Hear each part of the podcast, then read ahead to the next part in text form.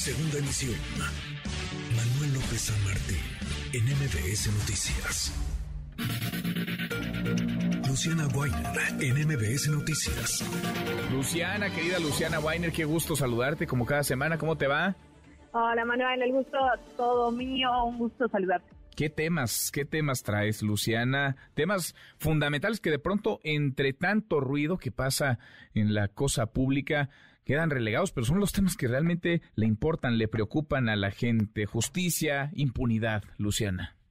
Sí, de hecho cada vez estoy más segura que estamos poniendo el ojo en el lugar equivocado, Manuel. Nos vamos con la corriente, con la coyuntura, con los dimes y diretes y se nos va el fondo. Pero nosotros en este espacio la verdad que siempre tratamos de ponerle como cara a las historias, caras a las cifras y hoy vamos a hablar literalmente de numeritos porque México Evalúa hizo un esfuerzo que a mí me parece muy importante y que creo que deberíamos haber hecho desde el periodismo que tiene que ver con individualizar el tema de la impunidad por Estado, por delito, es decir, nos lo pasamos diciendo que en México nueve de cada diez delitos no se castigan, lo cual es cierto, dice mucho, pero también es una generalidad.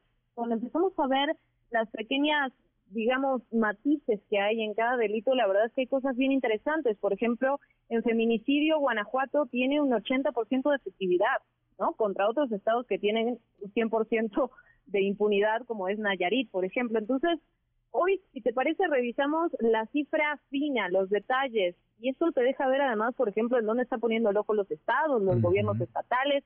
La verdad, muy interesante y mucho de qué platicar. Muy interesante. Vamos a escuchar tu trabajo y seguimos, seguimos en esta conversación, Luciana. De cada 10 delitos, repito, 9 de cada 10 no se investigan en el país o quedan en impunidad. 99 de cada 100 crímenes no se resuelven en México. 9 de cada 10 delitos no se castigan. Es un dato que hemos escuchado y repetido cientos de veces. En México, el 99% de los delitos no se castigan. ¿Pero sabemos qué delitos se investigan menos? ¿En qué estados? Se lo pregunto a Cristel Rosales, coordinadora del programa de justicia de México Evalúa. Aunque teníamos cinco años midiendo la impunidad, no habíamos logrado diseccionar la impunidad. No es lo mismo que un caso, digamos, que se cometió en la calle, por ejemplo, de un robo menor, de un robo simple, donde no hubo violencia. No es lo mismo ese caso que un caso de una desaparición de una persona o de un homicidio o de un feminicidio. Entonces, en ese sentido, nosotros teníamos pues ya el firme interés de poder profundizar el análisis.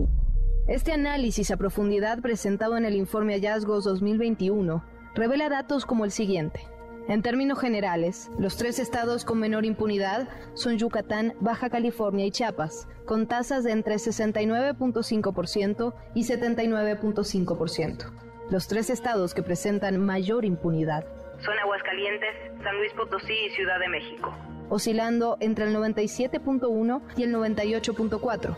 Pero cuando hablamos de resolución de casos, no significa necesariamente que se esté hablando de prisión. Básicamente encontramos tres tipos que para nosotros son respuestas efectivas. Por un lado, casos que se resolvieron a través de la justicia alternativa o la otra justicia. Esto que también se ha trabajado tanto para la reparación del daño, para establecer un acuerdo entre las partes, a través quizá de la mediación o en algunos casos pues de situaciones menores podemos tener incluso el perdón por parte del ofendido, el compromiso por parte de quien cometió un delito a no volver a delinquir. Este tipo de justicia alternativa puede usarse en delitos menores, pero hay otros delitos, los de alto impacto, que sí requieren una sentencia por parte de la persona juzgadora. En el caso de homicidio doloso, por ejemplo, Yucatán tiene la mejor tasa del país, condenando a casi 4 de cada 10 asesinatos. Zacatecas, por su parte, solo condena uno de cada 100. En el caso de violencia en contra de las mujeres, la situación no mejora identificamos que el delito con mayor incremento en esta incidencia fueron las violaciones. Se incrementaron en 28% solo en un año y eso merecería que todas las instancias pues establecieran, digamos, los mecanismos para dar una mejor respuesta. Igualmente lo estamos observando con temas como la violencia familiar. En materia de impunidad, los delitos contra las mujeres presentan altas tasas.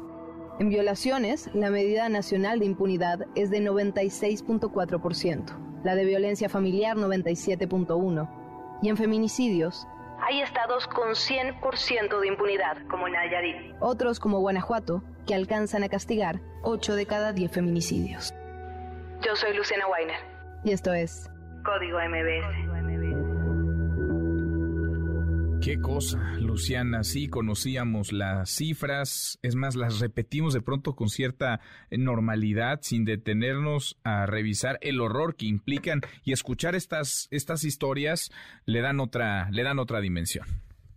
En efecto, y podemos ver pequeños matices entre los estados o incluso entre los delitos, ¿no? Cuando hablamos, por ejemplo, de narcomenudeo, Vemos que en Querétaro se está haciendo un gran esfuerzo por castigarlo, hay casi una tasa de efectividad del 80%. Ahora, cuando hablamos de violaciones, ningún estado supera la tasa de efectividad de más del 15%. O sea, creo que eso es revelador. ¿Dónde estamos poniendo el ojo? ¿Dónde están poniendo los esfuerzos y los recursos materiales los estados?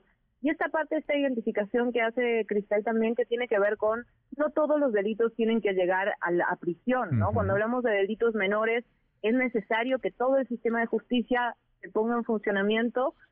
Hay, hay diferentes hay diferentes salidas y por eso este estudio que obviamente es mucho más extenso de lo que platicamos me parece muy interesante y muy útil para el periodismo. Sin duda vale vale muchísimo eh, la pena y tendría que, por supuesto, eh, ser revisado por nosotros, por los medios, por los periodistas, por los ciudadanos, pero también por la autoridad, porque es un, pues es un diagnóstico perfecto de en dónde hay que meter mano y dónde tendría que estar el reflector, el interés y los dineros. Luciana, gracias como siempre. Gracias, Manuel. Un abrazo. Otro para ti. Muy buenas tardes. Es Luciana Guay. Noticias.